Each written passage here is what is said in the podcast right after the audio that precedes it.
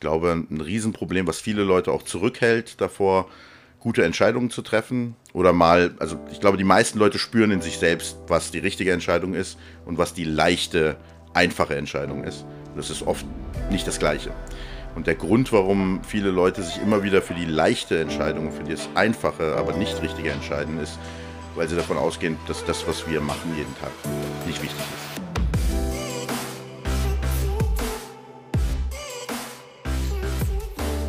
Herzlich willkommen bei einer weiteren Episode Vegan, aber richtig. Vielen Dank, dass du heute mal wieder eingeschaltet hast und deine Zeit in das Wichtigste in deinem Leben investierst, nämlich deine eigene Gesundheit.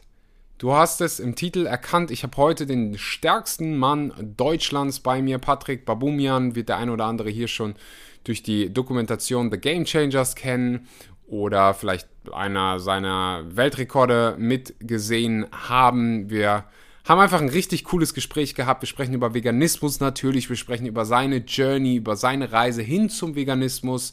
Äh, ziemlich viele Hintergrundinformationen, was die Doku The Game Changers angeht. Bevor die Episode gleich losgeht, will ich äh, ein paar Sachen, ein paar wichtige Sachen ansprechen. Zum einen will ich Danke sagen an jeden der hier eine, EP, äh, der hier eine Bewertung für eine meiner Episoden dagelassen hat oder für meinen Podcast dagelassen hat. Ab und zu lese ich mir die durch und lese auch einen hier vor. Machen wir mal ganz schnell. Minaletti23 schreibt, zurzeit echt mein Lieblingspodcast. Danke Axel, du hilfst uns, du hilfst uns mega gut beim veganen Lebensstil, bei gesunden Lebensentscheidungen und viel mehr. Sehr zu empfehlen. Vielen Dank, liebe Mina. Und dann, wenn wir schon mal bei Danke sind, danke an die Sponsoren der heutigen Episode und ganz, ganz wichtig, jetzt nicht mal weiterklicken, weil heute gibt es mal wieder eine besondere Aktion von Vivo Live. Wenn du den Podcast hier zwischen dem 30. Mai, das sollte Montag sein, und dem 1. Juni, das ist ein Mittwoch, wenn du diesen Podcast jetzt gerade hörst und du befindest dich noch in diesem Zeitraum, dann geh mal zu Vivo Live und wenn du jetzt aktuell ein Abo dort abschließt, das heißt ein Produkt im Abonnement kaufst, dann kannst du 25% sparen.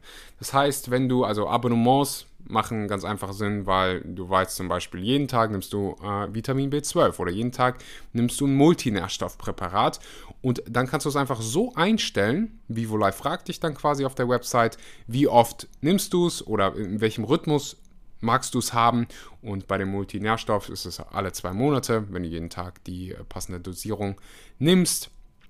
Bei anderen Produkten steht es halt auch immer dabei, wie viele Portionen. Und dann wird es dir automatisch alle zwei, vier Monate, je nachdem, was du einstellen willst, zugeschickt. Und wenn du das heute machst, dann gibt es wie gesagt diese 25%. Egal, ob du schon neuer Kunde bist oder ja, schon bestehender Kunde, du kannst mit dem Code Axel nochmal zusätzlich zu diesem Abonnement, was eh schon vergünstigt ist, ähm, sparen. Also den Code Axel benutzen, 25% sparen. Meine Produkte, die ich täglich verwende, ist mal definitiv der vegane Multinä das vegane Multinährstoffpräparat von Nico Rittenau entwickelt. Omega 3 wichtig für die Herz- und Hirngesundheit und dann für alle die, die noch Muskeln aufbauen wollen, ähm, macht es mal definitiv auch Sinn, äh, mit Kreatin zu supplementieren. Das sind so die Supplements, die ich jeden Tag mal safe benutze und dann ab und zu ein veganes Proteinpulver. Und wie gesagt, mit dem Code Axel kannst du 10% nochmal zusätzlich sparen, 25% insgesamt. Und dann kommen wir auch zum, schon zum zweiten Sponsor dieser Episode. Das ist die Coro Drogerie. Wir lieben Koro. Marie, liebst du Koro? Koro ist so unglaublich. Meistens. Datteln, Nussbutter. Für alle, die gerade meine Freundin zum ersten Mal hören, das war meine Freundin Mariani. Mariani. Mariana, die übrigens jedes Mal, wenn ich bestelle, bestelle ich so die Hälfte für sie, weil sie Koro einfach über alles liebt. Was bestellt Mari immer bei Koro? Die hören immer dasselbe von mir. Mari bestellt immer Ingwer, getrockneter oh, Ingwer. Das ist so lecker, Leute! äh, kaufen das. Der getrocknete Ingwer. Getrocknete Ingwer ist sehr gut. Man Rote Linse, Pasta. Rote Linsenpasta mag sie gerne. Noch irgendwas, Marie?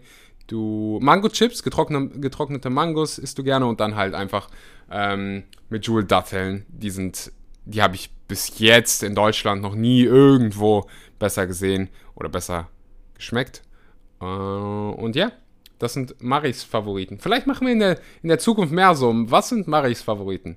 Marie ist so die ziemlich beliebteste hier, oder? Oder? Und ja, bei der Coro Drogerie kriegst du auf jede Bestellung mit dem Code Axel 5%. Das war's. An dieser Stelle Coro Drogerie abchecken, die Aktion bei Vivo Live abchecken, teilnehmen. Und jetzt geht's los mit der Episode. Viel Spaß damit. Einen wunderschönen guten Morgen, guten Mittag oder guten Abend und herzlich willkommen bei einer weiteren Episode Vegan, aber richtig. Heute haben wir einen ziemlich, einen ziemlich speziellen Gast. Wir haben Patrick Babumian hier. Patrick ist bei dem einen oder anderen bekannt durch die Game Changers Dokumentation. Er war 2011 der stärkste Mann Deutschlands. Er ist Autor, Psychologe und ein Vorbild für viele Veganer und Veganerinnen. Patrick, vielen Dank, dass du heute hier bist. Danke, dass ich hier sein darf. sehr, sehr gerne. Patrick, ich würde gerne, bevor wir gleich so ein bisschen natürlich auch über die Doku ähm, sprechen, die hoffentlich jeder gesehen hat. Ähm, vielleicht so ein bisschen bei deiner Anfangszeit loslegen, wenn du uns so ein bisschen so mitnimmst in die Zeit, wo du vielleicht noch Jugendlicher warst, wo du vielleicht äh, noch nicht so diesen deine Passion gerade erst entdeckt hast für Kraftsport, für Bodybuilding, ähm, um uns einfach so ein bisschen Kontext zu geben, wie ja, wie so deine Laufbahn angefangen hat. Ja, also angefangen mit Training habe ich, als ich 14 war. Ähm, so die, die Faszination für Kraft und Muskeln und sowas, die hat schon wesentlich früher begann, äh, begonnen. Also ich, äh, meine ersten Berührungen mit, also so, so eine Wurzel davon ist, ähm, dass ich als Kind äh, schon ziemlich, ähm, ähm, ziemlich Comic begeistert war und Superhelden begeistert war. Ähm, spezifisch der Hulk hat es mir damals als, als sehr, sehr kleines Kind schon ja, ja, sehr kleines Kind schon angetan. Ähm, und äh, das heißt also, diese Faszination hat schon relativ früh angefangen, aber dann wirklich richtig Handeln irgendwie geschnappt und äh, trainiert habe ich dann mit 14 zum ersten Mal. Für ein paar Wochen noch zu Hause damals. Ähm, ich hatte einen Trainingspartner damals, mit dem ich zusammen trainiert habe. Ähm, und wir waren beide auch Wrestling-Fans. Das heißt, ähm, ähm, das, das war so irgendwie so die Schnittstelle, durch die wir uns kennengelernt haben. Und ähm, dann haben wir halt erst zu Hause trainiert und irgendwann dann beschlossen, dass wir das professionalisieren wollten und haben uns dann ein Fitnessstudio gesucht, was uns damals überhaupt aufgenommen hat. Also heute ist es, glaube ich, nicht mehr so problematisch, aber damals war das noch so, ähm, da war mhm. halt Fitness und Kraftsport noch nicht so Mainstream, wie das heute ist. Und das war gar nicht so einfach, da ein Studio zu finden, was so kleine Kids, also ich war, ich war 14 und er war noch mal eineinhalb Jahre jünger als ich. Ähm, da hat es eine Weile gedauert, bis wir dann ein Studio hatten, das uns dann hat da trainieren lassen. Ab 18, und, oder? Ja, das. Ich, ich, also hm? ich erinnere mich dran, ich war mal in einem Studio, also ich erinnere mich haargenau, wie ich in das Studio reingelaufen bin, komplett so grün hinter den Ohren und dann, ja, ich würde hier gerne trainieren und die so, ja, das funktioniert erst ab 18. Und ja, ich war vielleicht 13 oder 12.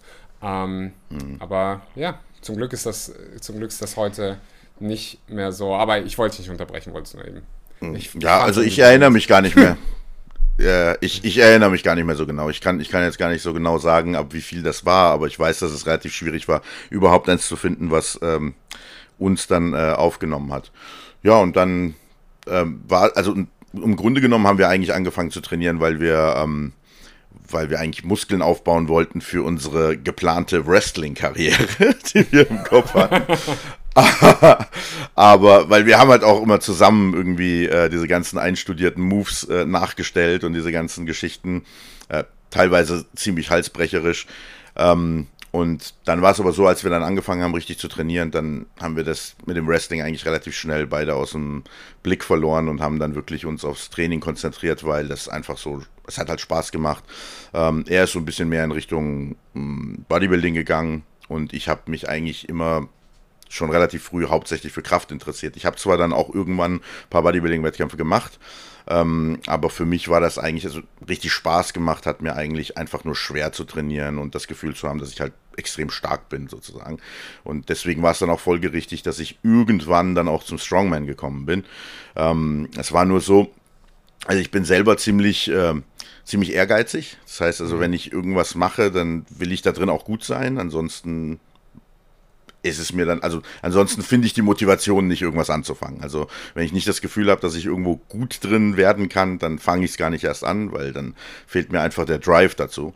Ähm, und dementsprechend, weil es war nämlich so, dass ich schon sehr, sehr früh eigentlich Strongman-Wettkämpfe und sowas halt cool fand, habe das immer im Fernsehen gesehen, wie wahrscheinlich viele äh, Kids und auch Erwachsene.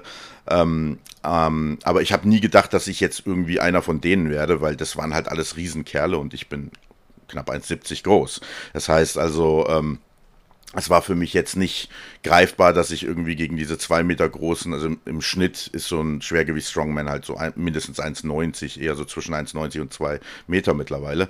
Ähm, und das war jetzt für mich nicht irgendwie greifbar, dass ich da jemals würde mithalten können. Mhm. Ähm, und das hat sich dann eigentlich erst geändert, als ich ähm, eigentlich nachdem ich Vegetarier war.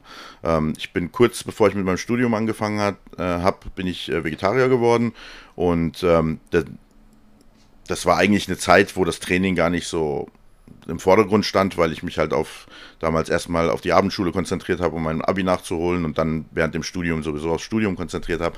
Ähm, aber da ich vorher, kurz vorher Vegetarier geworden war, lief das trainingsmäßig einfach so gut, dass ich irgendwie das Gefühl hatte, ich muss aus dieser guten Performance, die irgendwie von alleine kam.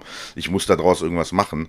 Und dann habe ich angefangen nachzudenken, was irgendwie interessant wäre und worauf ich Bock habe. Wie gesagt, Jahre davor hatte ich schon mal Bodybuilding gemacht, aber darauf hatte ich keinen Bock. Und ähm, dann bin ich irgendwann auf Strongman gekommen und habe dann festgestellt, dass es mittlerweile eine Leichtgewichtsklasse gab. Also es war 2005 bin ich Vegetarier geworden und ich glaube 2005 gab es auch zum ersten Mal die WM in der Leichtgewichtsklasse. Und im Strongman ist Leichtgewicht bis 105 Kilo und das war zu der Zeit auch exakt das Gewicht, was ich hatte. Und das war für mich eigentlich der Moment, wo ich gesagt habe, okay, wenn es da jetzt eine Klasse gibt, die geht nur bis 105 Kilo, ähm, dann kann ich da vielleicht doch mithalten. Und das war dann so, 2006 mhm. habe ich dann angefangen, die ersten Wettkämpfe zu machen. Habe 2007 zum ersten Mal die Deutsche gewonnen im Leichtgewicht. 2009 habe ich die dann nochmal gewonnen. Und dann 2010 bin ich dann ins Schwergewicht gewechselt, weil ich dann gemerkt habe, also das muss ich vielleicht dazu sagen, das Ding ist, dass das in Deutschland so geregelt ist, dass man als Leichtgewichtler den gleichen Wettkampf macht, den die Schwergewichtler machen. Also Leichtgewicht und Schwergewicht treten in den gleichen Disziplinen an. Äh, es gibt nur am Ende des Wettkampfs quasi eine Extrawertung für die Leichtgewichtler in ihrer eigenen Klasse. Dadurch hat man als Leichtgewichtler quasi zwei Wertungen. Man hat eine Wertung in, insgesamt im Vergleich mit den schweren Jungs und dann hat man nochmal eine Extrawertung nur im Vergleich mit, mit, mit den 105ern äh, in, in der eigenen Klasse. Ähm, und da war das halt so, dass jedes Mal, also 2007 und 2009, wenn ich die, ähm, die Leichtgewichtsklasse gewonnen habe, war ich im Gesamtklassement auch Fünfter. Das heißt also nur vier von den Dicken waren irgendwie besser, so dass ich dann irgendwann gedacht habe, so dass ich dann irgendwann gedacht habe, okay, ähm, wenn ich jetzt nicht mein Gewicht sozusagen äh, auf diese 105 äh, halten muss, sondern ein bisschen zunehmen könnte, vielleicht schaffe ich es ja doch im Schwergewicht irgendwie ein bisschen was zu reißen. Das habe ich dann 2010 das erste Mal probiert. Ähm, habe 2010 den zweiten Platz bei der Deutschen im Schwergewicht belegt und dann 2011, das war dann das Jahr, wo ich gewonnen habe, wo ich dann stärkster Mann Deutschlands war. Mhm. Zwei Fragen, die mir sofort in den Sinn springen. Nummer eins, wie kommt ein, wie kamst du damals, also es waren ja noch ganz andere Zeiten, ähm, wenn es um Vegetari vegetarische Ernährung, vegane Ernährung äh, geht, wie kamst du damals auf den Gedanken, hm, ich werde jetzt Vegetarier und warum? Und die zweite Frage wäre dann eher so, ähm, inwiefern hat dich das bestärkt oder behindert? Ähm, aufzubauen. Du hast gerade gesagt, du musstest, also 105 mhm. Kilogramm muss man auch erstmal halten äh, und so viel mhm. Kalorien äh, reinkriegen. Ähm, wie, wie war da die Entwicklung für dich? Mhm. Also erstmal war das so, ähm, ich gehe erstmal darauf ein, was das gemacht hat im, im Bezug auf Körpergewicht und, und Leistung. Ähm, das, ich habe, als ich von Fleisch auf vegetarisch umgestiegen bin, eine Riesenleistungsexplosion gehabt. Und äh, ich konnte es mir überhaupt nicht erklären. Aber das Ding ist, ich habe das ja damals, also heute ist es ja so, dass man die Vorteile von einer vegetarischen oder veganen Ernährungsweise kennt. Ähm, und äh, also zumindest, wenn man nicht komplett hinterm Mond lebt, dann kennt man das. Und es gibt auch viele Leute, die aus dem Grund das machen. Aber jetzt muss man sich vorstellen, 2005, also zumindest in meiner Welt hm, war das alles noch nicht da. Und ich habe mich auch nicht wirklich für Vegetarismus an sich interessiert zu der Zeit. Also es war jetzt nicht so, es gab auch keine externen Faktoren oder sonst was, sondern es war hauptsächlich einfach so, dass ich damals ähm, ich habe, ähm, also meine Ex-Freundin, mit der ich damals zusammen war, ähm, wir haben bei ihr, bei ihren Eltern im Haus gewohnt und das war ziemlich am Waldrand. Also es nannte sich auch Waldsiedlung. Ich komme aus Hessen und das war quasi recht ländlich, ähm, wo wir gewohnt haben. Und dadurch, dass wir direkt am Wald waren, hatten wir halt haufenweise Wildtiere und so. Und ähm, es war relativ oft so, dass wir dann auch Wildtiere irgendwie gepäppelt haben. Wir haben irgendwo Tiere gefunden, die wir dann, ähm, die Hilfe brauchten, denen wir dann versucht haben zu helfen und so. Ähm, und dementsprechend hatten wir immer so einen, so einen kleinen Tierpark irgendwie im Haus. Und zu der Zeit ungefähr, als ich dann die Entscheidung getroffen habe, hatten wir zum Beispiel so ein äh, Krähen- oder Rabenbaby. Also wenn die klein sind, kann man das ja noch nicht so genau sagen, was wir gepäppelt haben. Ähm, und ich habe mir irgendwann einfach die Frage gestellt, dass es war schon immer so, dass ich halt Tiere mochte und irgendwie, ne, wenn, wenn ich jetzt irgendwo ein verletztes Tier gesehen habe, das war schon als kleines Kind so, dass ich dann den Impuls hatte, dass ich irgendwie helfen wollte. Als Kind habe ich mich dabei dann noch natürlich relativ dämlich angestellt, aber, aber dann später, später als, als Jugendlicher war ich ein bisschen geschickter dabei, äh, so dass den Tieren dann teilweise das Ganze auch gut getan hat und ich nicht Blödsinn mit den Tieren gemacht habe. Ähm, jedenfalls habe ich mir einfach irgendwann die, äh, die Frage gestellt, äh, warum ich Wochen und Monate, ja Wochen in dem Fall eher, ähm, Zeit und Energie investiere, um diesem einen Vogel zu helfen und äh, in dieser Gesamtzeit eventuell irgendwie 20 Hühner esse. Ja, also das, mhm. dem einen Vogel versucht man zu helfen und gleichzeitig isst man andere Vögel auf. Äh, mir ist einfach klar geworden, dass das halt gar keinen Sinn gemacht hat, dass da irgendwie logisch kein Sinn dahinter stand.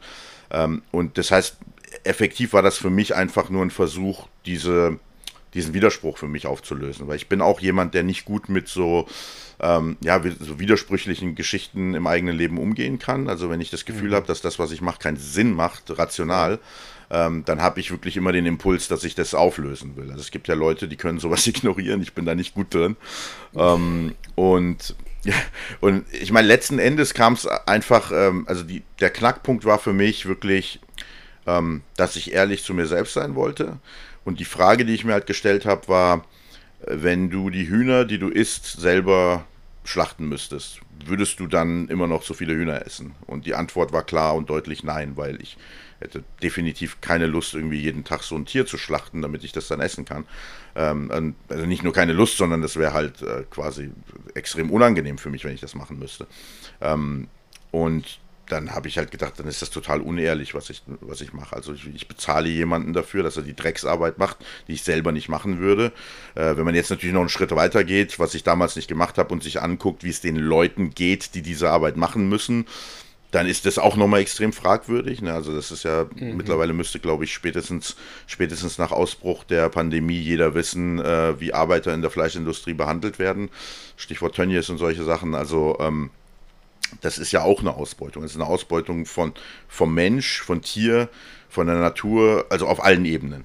So, mhm. und das, äh, ich, ich wollte für mich dann einfach, also ich habe halt einfach gesagt, okay, was du selber nicht machst, da, dafür solltest du auch nicht jemand anderem bezahlen. Und das, dann habe ich halt einfach aufgehört, Fleisch zu essen. Und mehr war das auch nicht. Also es war, ich habe jetzt nicht irgendwie gedacht, ich bin jetzt voll der Aktivist oder verbinde das jetzt, ne? also äh, es war ja so, dass ich die Entscheidung getroffen habe und dann kurze Zeit später, ein paar Wochen oder Monate später dann quasi meine ersten Strongman-Wettkämpfe gemacht habe. Ähm, und es war auch so, dass ich bei den Strongman-Wettkämpfen, also ich war mir natürlich bewusst und habe gesehen, dass die anderen mich natürlich auch schief angeguckt haben, wenn ich denen erzählt habe, ich esse kein Fleisch äh, und mir geht es gut damit auch noch. Ähm, und ich habe das auch schon kommuniziert. Also ich habe das nicht irgendwie versucht zu verstecken, weil ich fand das halt also auch cool, da anders zu sein und irgendwie mhm. äh, was anders zu machen als, als der Mainstream im Kraftsport. Ähm, aber es war, ich habe mich nicht als Aktivist oder sonst irgendwas gesehen. Also ich, das war für mich einfach eine private Sache. Ich habe diese Entscheidung für mich getroffen und habe mich dann auch gar nicht tiefer mit der Thematik beschäftigt. Das war auch ein Grund, warum das sehr lange gedauert hat, bis ich dann letztendlich den nächsten Schritt gemacht habe, dann vegan zu werden, weil aus heutiger Sicht weiß ich natürlich, wenn du Tierleid reduzieren willst, dann ist Vegetarier sein und Riesenmengen Milchprodukte äh, zu dir nehmen, das ist eigentlich, das hat gar keinen Effekt. Also ob du jetzt einen Haufen Milchprodukte dir rein donnerst oder auch noch Fleisch dazu isst, also das, das Tierleid, was da passiert ist in der Tier, äh, in der Milchindustrie und bei der Produktion von Eiern genauso schlimm wie bei der Produktion von Fleisch. Das heißt, da hast als Vegetarier, wenn das, also wenn die Motivation eine ethische ist, muss ich jedem Vegetarier leider sagen, dass da irgendwie der Effekt völlig verpufft, wenn man mhm. nicht wirklich dann komplett alle Tierprodukte weglässt. Ähm, aus heutiger Sicht weiß ich das, aber damals war es halt so, ich habe gar nicht so tief, also ich bin nicht so in die Tiefe gegangen und habe da jetzt gar nicht mich so tief damit beschäftigt.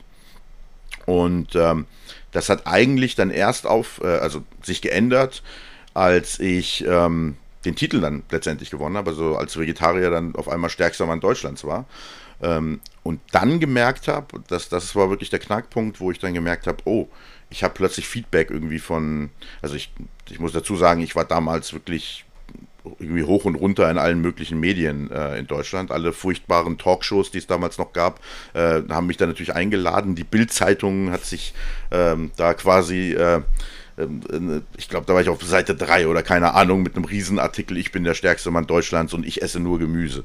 Also natürlich wieder mal sehr marktschreierisch, wie, wie man das mhm. von, der, äh, von Axel Springer, von Axel Springer nicht anders erwarten würde. Aber ähm, wo, äh, worauf ich hinaus will, ist durch diese Medienpräsenz, die ich hatte, äh, und diesen also im Endeffekt diesen ganzen, ist, man muss es schon Medienzirkus nennen, weil die Leute natürlich daraus so eine riesen Sensation gemacht haben, als ob das was völlig unmöglich ist, ist, dass jetzt einer, der kein Fleisch isst, irgendwie der Stärkste ist. Und damals war das wahrscheinlich noch eine Sensation. ähm, aber durch diesen Medienzirkus habe ich plötzlich gemerkt, dass irgendwie meistens junge Männer, also irgendwie so in dem Alter, wo man versucht, also wo man auch sich selbst so ein bisschen quasi neu definiert, weil man halt vom Jugendlichen so irgendwie in das Erwachsenenalter übergeht, dass äh, diese Zielgruppe irgendwie dutzendeweise mir Feedback gegeben hat plötzlich aus allen möglichen Ecken.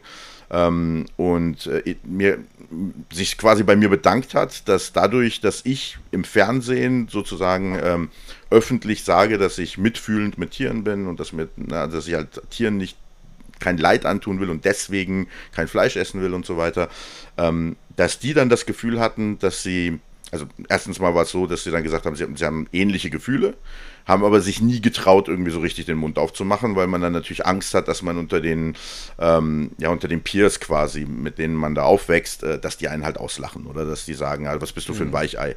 Ähm, und wenn jetzt aber der stärkste Mann irgendwie im Land die gleichen Sachen sagt, dann war das wie so eine Art Permission für die Leute zu sagen, ah, okay, ich kann jetzt auch über meine Gedanken reden.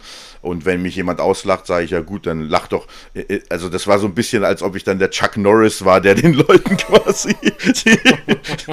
wenn Chuck Norris das macht, dann kann ich das auch machen. So, so, so kann man sich das vorstellen. Und das war halt für mich der Moment, wo ich gemerkt habe, oh shit, also das ist irgendwie nicht mehr so eine private Sache. Das ist jetzt plötzlich was, wo ich irgendwie haufenweise andere Leute mit beeinflusse. Und das war dann der Moment, wo ich dann, ich wusste ja, dass das, was ich mache, nicht wirklich die ganze Rechnung ist. Also, dass ich, wenn es um Tierleid geht, also nach sechs Jahren äh, spätestens hat man das begriffen, dass da irgendwie in der, ähm, in der Milchindustrie und ähm, ne, bei, bei der Produktion von Eiern, dass da viel Schlimmes passiert.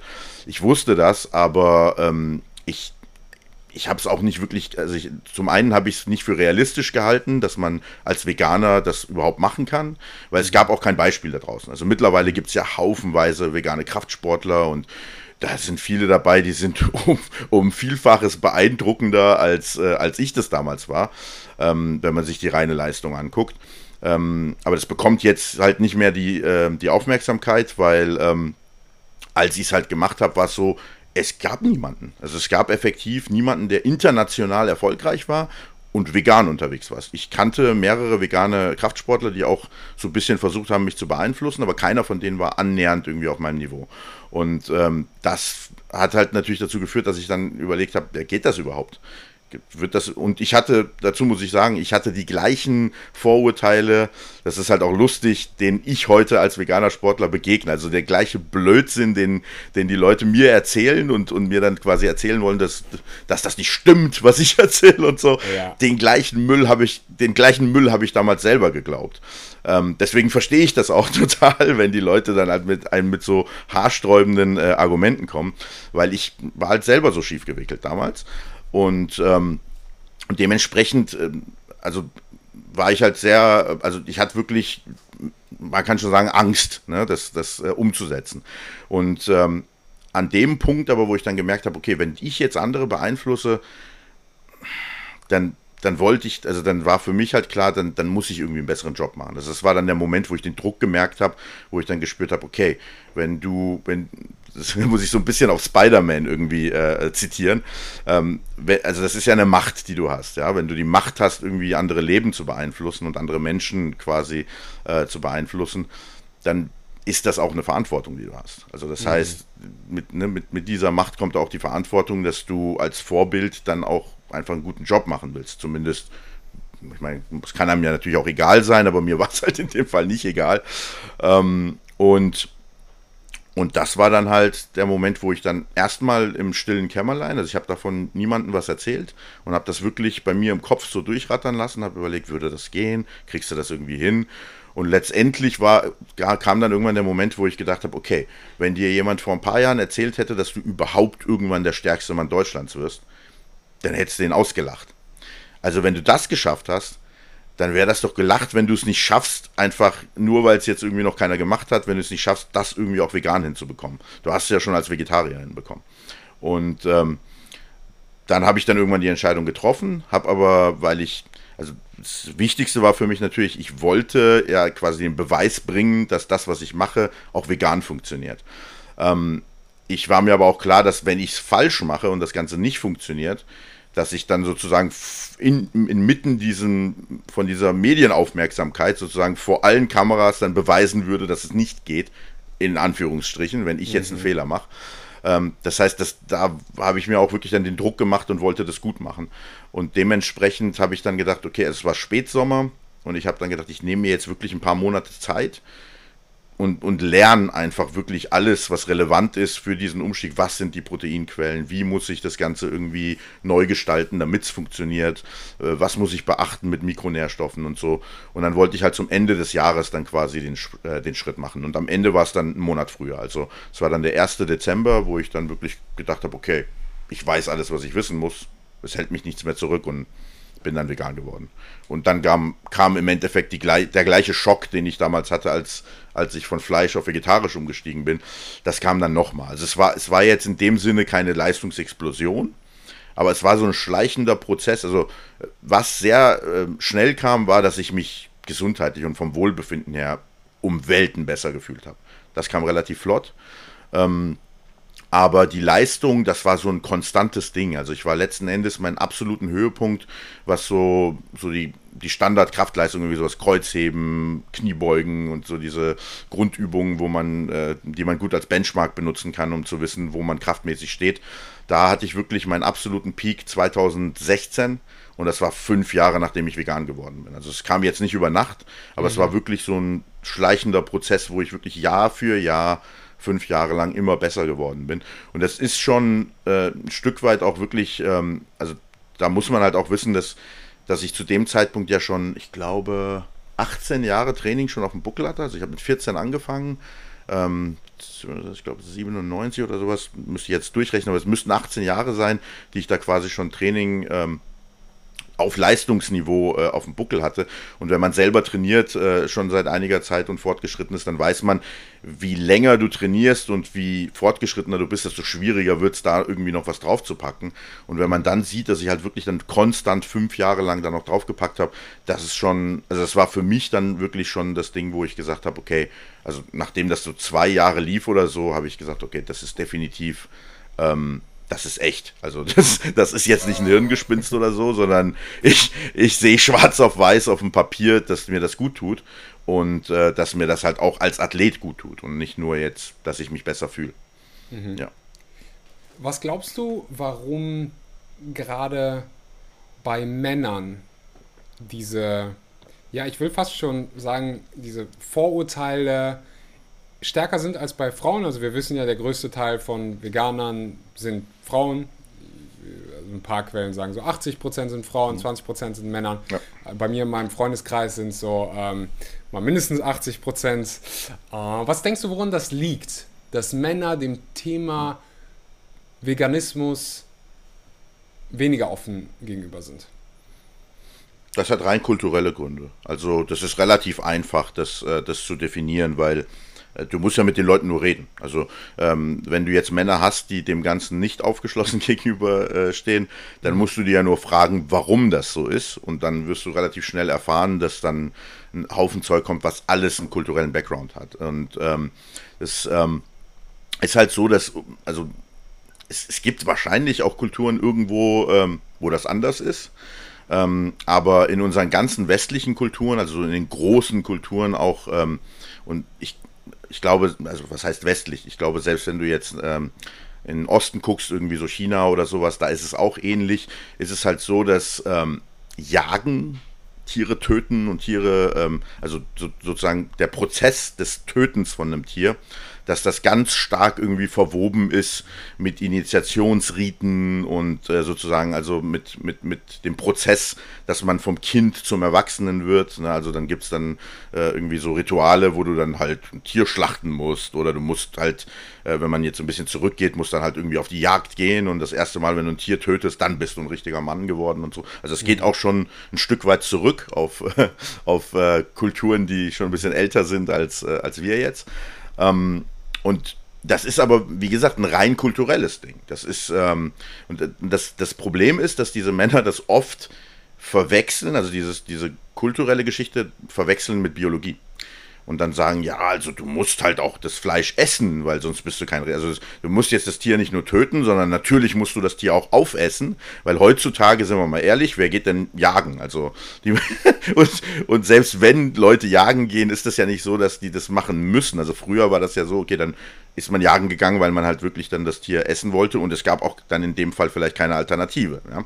äh, weil es vielleicht gerade eine Jahreszeit war, wo es zu kalt war und ähm, halt gerade nichts gewachsen ist und man keine Vorräte hatte und man dann halt, okay, gedacht hat, ich muss jetzt was töten, damit ich das essen kann. Das ist ja heute nicht der Fall. Wir haben ja ähm, glücklicherweise in den meisten Gesellschaften weltweit eher ein, ähm, eine Situation, wo man wirklich alles zu jeder Zeit bekommen kann, was man braucht, um zu überleben zumindest. So, und ähm, das heißt, ähm, die Jagd ist ja dann einfach nur noch völlig, also sinnloser Ritus sozusagen. Ähm, und ähm, dieses, dieses, du musst halt ein Tier töten, ist sozusagen dann in unseren Gesellschaften quasi übersetzt worden. Also das kannst du dir auch ganz gut angucken, wenn du äh, Sprachen dir zum Beispiel anschaust. Bei Sprachen ist es ja auch so, die verändern sich über die Zeit und da werden irgendwie Sachen, die irgendeine andere Bedeutung hatten, irgendwann umgewandelt oder umgedeutet in irgendwas, was dann irgendwie in die neuere Zeit reinpasst. Und so ist das halt bei der Kultur auch. Ne? Also wenn es halt hieß, du musst ein Tier töten, damit der Stamm das essen kann, dann heißt es dann jetzt heute, ja, um ein richtiger Mann zu sein, musst du das Tier essen, weil heute töten wir keine Tiere mehr, die meisten von uns. Ähm, also wird das dann quasi missverstanden mit, du brauchst einen Haufen Fleisch, damit du ein richtiger Mann bist. Ähm, ob das aber richtig ist, kann man natürlich auch relativ schnell herausfinden, indem man sich dann einfach unsere Biologie anguckt. Oder man muss sogar noch nicht mal in die Biologie gehen. Und letztendlich muss man sich nur unser Verhalten angucken. Weil wenn wir biologisch Allesesser oder womöglich Fleischesser wären, also Fleischesser sind wir sowieso nicht, aber selbst wenn wir Allesesser wären, also vergleichbar mit einem, mit einem Schwein, ähm, wäre es so, dass wenn wir an einem toten Tier an der Straße vorbeilaufen, würden wir sofort irgendwie instinktiv das, ähm, das Bedürfnis haben, dieses Tier aufzunehmen von der Straße und aufzuessen. Ja, ein, ein, ein, echter Allesesser, der macht das. Der läuft irgendwo rum und dann sieht er da ein totes Tier und denkt, boah, lecker. Und schnappt das und reißt das in Stücke und isst es auf. Ich würde behaupten, die wenigsten Leute machen das. So, wenn wir das also nicht machen, diesen Instinkt nicht haben, dann sind wir wahrscheinlich keine biologischen. Ähm, äh, und ich würde schon sagen, dass wir Allesesser sind im Sinne von, wir können alles essen. Mhm. Aber wir sind definitiv keine Allesesser im Sinne von, wir brauchen Fleisch. Das ist also, wer das heute noch glaubt, der ist wirklich komplett auf dem Holzweg. Ähm, und es lässt sich halt, es ist halt wirklich dann auch lächerlich einfach, das zu, äh, das zu widerlegen. Also alleine die Tatsache, äh, wie gesagt, dass wir bei, bei einem Kadaver, wenn der irgendwo rumliegt, nicht das Gefühl haben, wir, wir müssen den jetzt aufessen. Das ist ein Beweis. Ähm, ein weiterer Beweis ist auch, das finde ich mal lustig, wenn Leute sich selbst auch als Fleischesser definieren zum Beispiel. Ähm, das, was wir machen, ist ja eigentlich Aasfresserei. Also wir essen ja Tiere, die schon längere Zeit tot sind, die wir aber künstlich vom Verwesen bewahren, indem wir sie kühlen. Jetzt müssen wir ja nur diese Kühlkette wegnehmen. Wenn wir biologische, echte Fleischesser wären in irgendeiner Art und Weise, bräuchten wir keine Kühlkette. Ähm, also so, so eine Raubkatze da draußen, die braucht keine Kühlkette. Die, wenn die irgendwo was äh, findet, dann isst die das auf, ähm, dann tötet die das und isst, äh, isst das auf. Und wenn das eine Weile äh, irgendwie tot war, dann ist das für die auch kein Problem. Also es, ähm, bei, bei Raubtieren, also jetzt typischen Raubtieren, die eben jetzt nicht unter die Aasfresser äh, fallen, ist das natürlich schon so, dass die ihre, ähm, ihre Beute dann frisch sozusagen töten. Aber wenn die eine Beute oder, oder wenn die jetzt irgendwas finden, was schon am Verrotten ist, überleben die das auch problemlos. Also die können das essen, also jetzt so ein Tiger zum Beispiel, wenn Not am Mann ist, dann geht der auch mal irgendwo hin und schnappt sich einen Kadaver, wenn er nichts anderes kriegt und isst halt diesen Kadaver auf. Ähm, und der wird daran nicht sterben. Wenn man das als Mensch macht, sehr fragwürdig. Also muss man Glück haben, um das Ganze zu überleben. Und es zeigt halt wirklich schon, also wir, wir sind natürlich nicht umsonst die, ähm, die mächtigste Spezies, die auf diesem Planeten äh, existiert. Der Grund, warum wir die mächtigste Spezies sind, ist, weil wir flexibel sind. Das heißt, wir haben irgendwann gelernt, wenn nichts anderes zu essen da ist, dann töten wir ein Tier und essen das auf.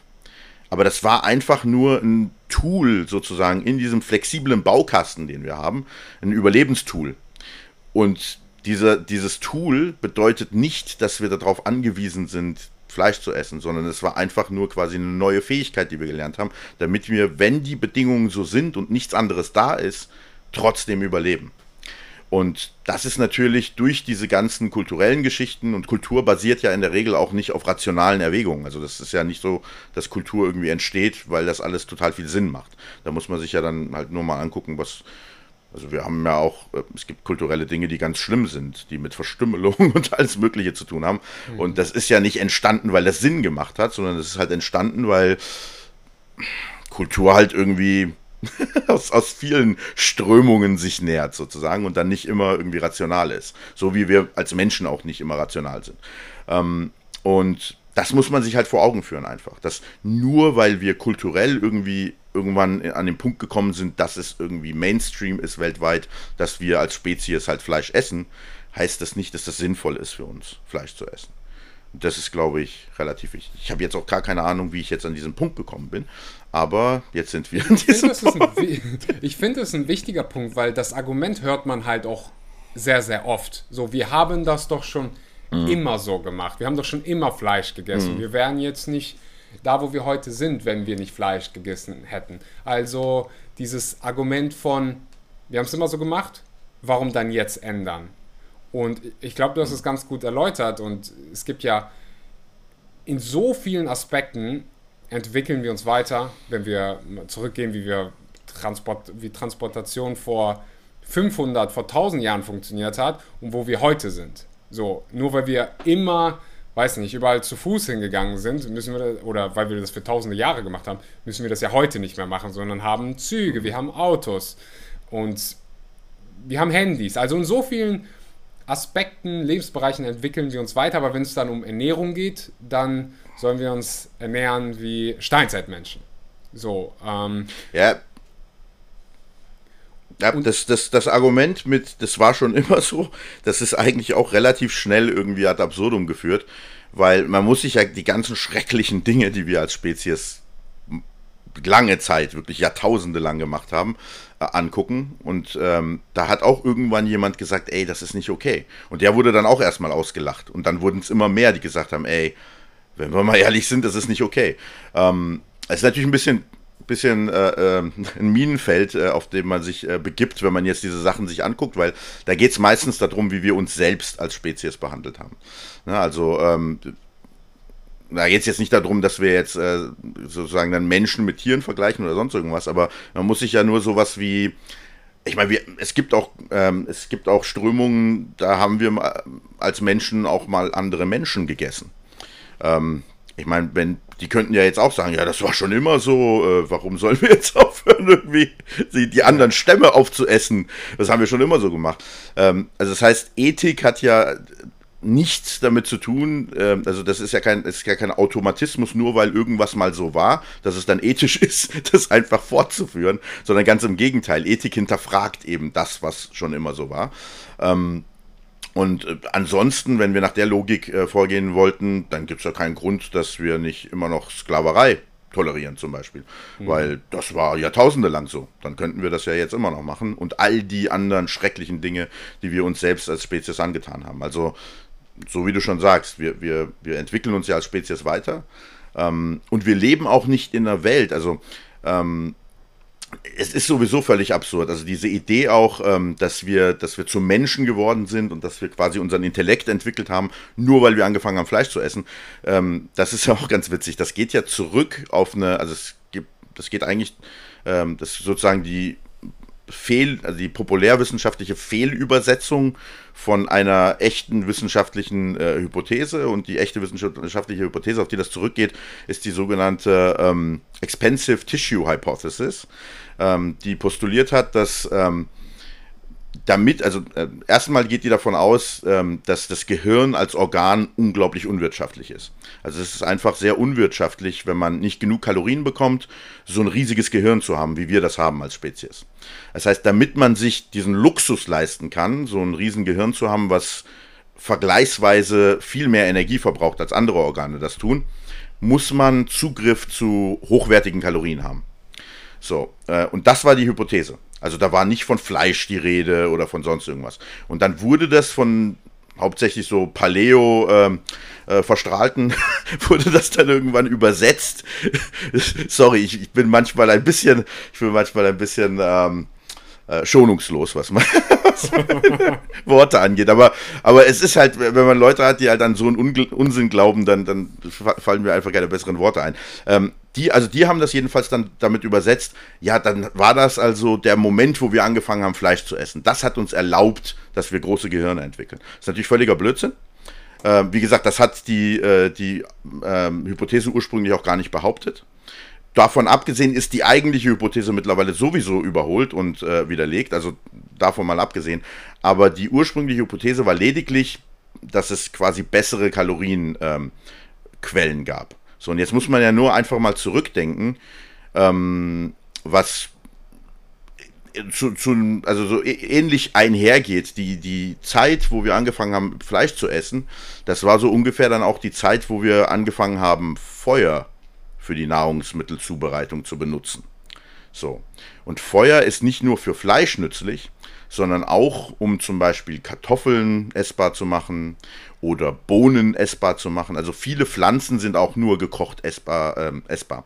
Das heißt, diese besseren Kalorienquellen oder sozusagen mehr Kalorienquellen, die man hatte, das muss, das, das heißt nicht, dass das Fleisch war, sondern es war einfach höchstwahrscheinlich so, wenn es überhaupt ähm, diesen Zusammenhang gibt, dass es damit einherging, dass wir angefangen haben zu kochen. Und das Kochen hat uns erlaubt, Kalorienquellen zu nutzen, die wir vorher nicht nutzen konnten. Und das hat uns diesen Luxus gegeben, dass wir dieses große Gehirn entwickeln konnten. Also wenn man überhaupt dahin gehen will, sozusagen dieses, dieses Denkspiel ähm, durchzuziehen. Problem ist natürlich, dass die Paleo-Leute so tun, als ob das, das ist halt auch witzig, wenn man selber eine wissenschaftliche Ausbildung hat, dann weiß man, dass Wissenschaft sich immer selber hinterfragt. Aber so ein Paleo Fuzzi hinterfragt sich halt nicht, sondern der sagt dann, ja, das war so und deswegen sind wir Menschen und deswegen esse ich heute Fleisch, weil sonst werde ich dumm. Sonst mhm. entwickle ich mich zurück zu einem dummen Höhlenmenschen. Und das ist mhm. natürlich völliger Hanebüchner Unsinn. Mhm. Was würdest du sagen, oder was würdest du den Frauen jetzt vielleicht auch hier raten, die, an, die selbst vegan sind und ihren Freund oder ihren Bruder überzeugen wollen, hey, ähm, öffne dich doch mal dem Thema. Hast du da so, äh, was sind da so deine besten Argumente, Herangehensweisen, um ja, Menschen vielleicht zu öffnen, die aktuell noch nichts mit vegan an der Mütze haben? Ich habe gar keine. Also ähm, bei mir ist es jetzt so, ich habe ich hab Glück gehabt. Bei mir war es so, dass ähm, als ich den, die Entscheidung getroffen habe, vegan zu werden, habe ich das, ich glaube, meine Frau war die erste, der ich das erzählt habe. Und die hat mich so, sofort für verrückt erklärt. ähm, die, die, hat dann zu mir, ja, ja, die hat dann zu mir damals gemeint, was, was ich als nächstes vorhabe, ob ich mir dann irgendwie so eine Sturmhaube besorge und Metzgereien in die Luft jage oder so. Also die hatte das Gefühl, dass ich jetzt mich radikalisiere. Mhm. Irgendwie. und, und meine, äh, meine Mutter war die nächste Person, der ich das erzählt habe, und die hat genauso reagiert, effektiv. Also die hat auch nur im Kopf geschüttelt und hat gedacht, ich habe sie nicht mehr alle. Ähm, und meine Frau war nach sechs Monaten vegan. Und also nach sechs Wochen war sie Vegetarierin. Und nach sechs Monaten war sie nachher vegan. Und meine Mutter hat, glaube ich, ein knappes Jahr gebraucht oder so. Und dann war sie dann auch vegan. Ähm, und ich glaube, das Geheimnis lag wirklich darin, dass ich die komplett in Ruhe gelassen habe. Also ich habe natürlich ab und zu mal meine Witzchen gemacht oder äh, irgendwie so gestichelt oder so. Aber ansonsten habe ich die wirklich komplett in Ruhe gelassen. Ich glaube, das Schlimmste, was man machen kann, wenn man versuchen will, irgendwie so die vegane Idee unter die Menschen zu bringen, ist, dass man damit im direkten persönlichen ähm, so Familienkreis oder so anfängt. Ich lasse die Leute um mich herum komplett in Ruhe. Warum? Weil es ist, also die Thematik ist halt so persönlich und so, ähm, hat so viel mit Selbstbild und solchen Sachen zu tun, dass ich weiß, äh, dass es in der Regel, also es gibt natürlich auch Menschen, die, die sind offen genug und dann funktioniert das auch. Aber wir reden ja jetzt über die Menschen, die eben nicht offen sind, die also bis 2022 die Idee noch nicht gehabt haben, irgendwie das mal auszuprobieren. Das, ist, das sind ja dann auch besondere Menschen, das muss man ja auch mal sagen. So, und diese Menschen werden höchstwahrscheinlich nicht offen dafür sein, dass die von außen sozusagen diese Idee herangetragen bekommen. Das heißt, ich muss einfach da, davon ausgehen, also das, das Einzige, was ich empfehlen kann, was man machen kann, ist natürlich, dass man den Leuten einfach, also wenn ich jetzt zum Beispiel irgendwo zu Besuch gehe oder so, habe ich mein eigenes Essen dabei, weil ich den Leuten, also ich will halt niemanden jetzt zwingen, für mich irgendwie speziell was Veganes zu machen. Es ist so, dass unsere, also die Familie, wenn wir, wenn wir die besuchen, dass die dann oft von sich aus halt vegan kochen und solche Sachen. Aber das machen die von sich aus, das, davon gehe ich nicht aus. Ich gehe nicht davon aus, dass das jemand macht. Also habe ich immer eigene Sachen dabei. Mhm. So, und das ist natürlich auch eine super Möglichkeit, um den Leuten einfach das zu zeigen. Also dann probieren die Leute, oder wenn, wenn die Familie mich besucht, dann gibt es bei uns halt auch im Haus nur vegane Sachen. Ähm, und dann haben die auch die Möglichkeit, die Sachen zu probieren. Und das ist effektiv wirklich das Einzige, was man machen kann, in meinen Augen. Es, in meinen Augen nützt es wirklich nichts, Leute, zumindest wenn es jetzt persönlich im 1 und 1, äh, also äh, 1 ähm, also sozusagen äh, One-to-One-Interaktion, äh, wenn wir da, da, darüber reden, macht es, glaube ich, überhaupt keinen Sinn zu versuchen, jemanden zu überzeugen. Weil das, wie gesagt, weil das viel zu sehr mit dem Selbstbild und mit solchen Sachen verstrickt ist. Ähm, man kann das aber total gut einfach um die Ecke, also quasi indirekt machen. In meinem Fall, ich hatte halt Glück als Sportler, äh, dass ähm, gerade auch ähm, zu einer Zeit, wo, wo das sehr außergewöhnlich war, dass ich dann halt oft von den ganzen Leuten um mich herum die Frage gestellt bekommen habe, ja, warum machst du das überhaupt? Und dann, dann musste ich nicht hingehen und muss sagen, ja, ich finde das total doof, dass ihr Fleisch esst, sondern ich habe dann einfach erklärt, warum ich der Meinung bin oder zu einem Zeitpunkt äh, die Entscheidung getroffen habe, keine Tiere mehr zu essen. Ähm, und ich musste quasi nicht dieses direkte Argument bringen, wo ich dann effektiv irgendwie um die Ecke rum ähm, ja eine, fast eine, Ankl äh, eine, eine, Anklage ausspreche, sondern ähm, sondern ich habe dann einfach gesagt, okay, ich habe das aus den und den Gründen gemacht und dann denkt sich ja dein Gegenüber trotzdem seinen Teil. Ne? Also wenn du dann halt sagst, ja, ich fand das nicht richtig, das zu machen, dann sagst du nicht, ich finde das nicht richtig, dass du das machst, aber du hast ja implizit trotzdem der Person gesagt, wenn, wenn das für mich nicht richtig ist, dann, ja, also dann entsteht schon mal so ein Fragezeichen irgendwie mhm. äh, im Raum. Und dann kann man halt nur hoffen, dass, dass das Gegenüber halt dann in der Lage ist, darauf zu reflektieren und eventuell sich irgendwann zu öffnen. Und wenn das nicht passiert, dann, also ich habe auch Familie, die eben nach wie vor Fleisch isst, das tangiert mich aber. Also das, das belastet mich genauso wenig, wie es mich jetzt belastet, ob das jemand irgendwo in, keine Ahnung, in, in ob jetzt jemand in China äh, gerade Fleisch isst oder nicht. Ähm, das ist für mich genauso weit weg, weil für mich ist wichtig, dass ich das mache, was ich halt für richtig halte ähm, und dass ich auch das kommuniziere. Das heißt also, ich bin da ehrlich, ich gehe auch zu niemandem hin und sage, ich finde das falsch, was du machst. Aber wenn mich jemand fragt, dann sage ich ihm die Wahrheit. Und die tut dann manchmal halt auch weh und kann dann halt auch sehr schonungslos sein. Aber ich mache das nicht ungefragt. Ne? Oder, oder, meistens ist es ja so, dass die Leute halt, weil sie sich selbst äh, komplett überschätzen, auf einen zukommen und versuchen, einen von ihrem Standpunkt zu überzeugen. Und dann tut es mir halt leid. Ne? Also dann antworte ich darauf. Und das, das kann dann halt sehr schonungslos sein.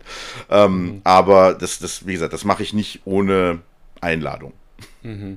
Das hat bei mir eigentlich auch so im äh, Familienbereich auch ganz gut funktioniert. Dieser, äh, ich lasse erstmal alle in Ruhe. Und ähm, gerade wenn ich so an, mein, an meinen Bruder denke, der halt auch, also wir kommen aus, also unsere äh, Eltern kommen aus Russland und da war halt so Fleischkultur und hast du nicht gesehen, ähm, eine Mahlzeit ohne Fleisch ist keine Mahlzeit. Und wir haben zu dem Zeitpunkt zusammengelebt Und ich hatte auch nicht so dieses, äh, ich wurde dann vegan, also ich war schon ein bisschen vegan, aber habe halt nie es probiert, um ehrlich zu sein, weil ich nie damit gerechnet hätte, dass er sich dem Thema öffnet. Aber dadurch, mhm. dass ich dann halt auch das gemacht habe, was du gerade gesagt hast, nämlich einfach mal gekocht und dann habe ich gefragt, so, soll ich für dich mitkochen? Ähm, und dann quasi so als einfach gezeigt, hey, du kannst eine vegane Mahlzeit essen und du fühlst dich danach gut, du fühlst dich gesättigt, ist, du hast nicht das Gefühl, hey, mir hat jetzt hier irgendwas gefehlt, geschmacklich, vom Sättigungsgefühl, sondern im Gegenteil, wenn die meisten Menschen dann mal ein paar Ballaststoffe zu sich nehmen, dann wissen sie, oh, ich bin eigentlich, ich fühle mich eigentlich ähm, hm. satt und ich muss nicht irgendwie ja. 30 Minuten später wieder irgendwas snacken. Ähm, deswegen, also dieses Nichtstun ist quasi äh, ein Approach. So, also du machst ja genau. im Prinzip, bist du dieses typische aus dem Englischen Lead by Example, also selbst ein hm. Beispiel sein. Ähm, und ich glaube, dass das bei vielen effektiver ist, als wirklich zu sagen, so, hey, du bist jetzt irgendwie schlechter, weil du Fleisch isst oder Fleisch essen ist schlecht und tierische Produkte, sondern wirklich eher so, ein, ähm, ja, so eine Vorbildsfunktion einnehmen. Ich, ich denke, ja. es ist halt nur kritisch, wenn du in einer Beziehung bist. Dann kann es ein bisschen härter sein, weil ganz ehrlich, wenn ich eine Partnerin hätte, die jetzt jeden Abend neben mir ein Steak isst, dann mhm dann würde ich halt schon so sagen, so, hm.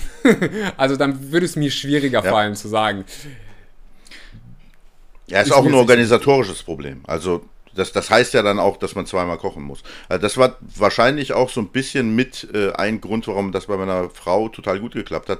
Weil meine Frau hat halt für uns beide gekocht und dann eine Zeit lang halt dann noch getrennt sozusagen. Äh, aber, der, aber das Ding ist, dadurch, dass sie es zubereitet hat, hat sie ja quasi first hand, also selber dann quasi die Erfahrung gemacht, dass sie gesehen hat, hey, das Zeug, was ich dem mache, das ist ja jetzt gar nicht eklig und so. Und das ist tatsächlich auch so ein Faktor, was man sagen muss. Ähm, die meisten Leute, die sich extrem verschließen, machen das ja aus, aus dem Grund, weil sie eine völlig falsche Vorstellung davon haben, was das heißt. Also die denken ja dann, und ich war selber so jemand, ich habe dann irgendwie gedacht, das ist ja dann nur noch Grünzeug, dann isst du ja nur noch Brokkoli und, und Salat und so. Und mhm. ich bin jetzt kein guter Gemüseesser. Ähm, und dementsprechend durch, diese, durch dieses falsche Bild, was man hat, wird man halt dann zurückgehalten. Ähm, und das ist natürlich total schnell äh, aufzuhebeln, indem man den Leuten einfach zeigt, wie es wirklich ist. Ähm, in meinem Fall war, war es halt so, dass meine Frau die Sachen dann gekocht hat und gemerkt hat, hey, und dann probiert man halt auch mal und denkt, das Zeug schmeckt ja gut. Und ähm, also es waren wirklich nur sechs Wochen, dann war sie Vegetarierin und bei ihr ging es wirklich nur um so Joghurt und solche Sachen, mhm. ähm, die sie dann noch essen wollte.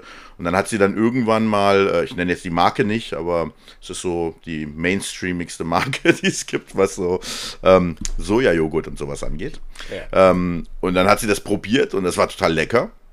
Und dann hat sie dann halt, für sie war dann einfach die Entscheidung, okay, durch mich wusste sie, was die ethischen Erwägungen sind.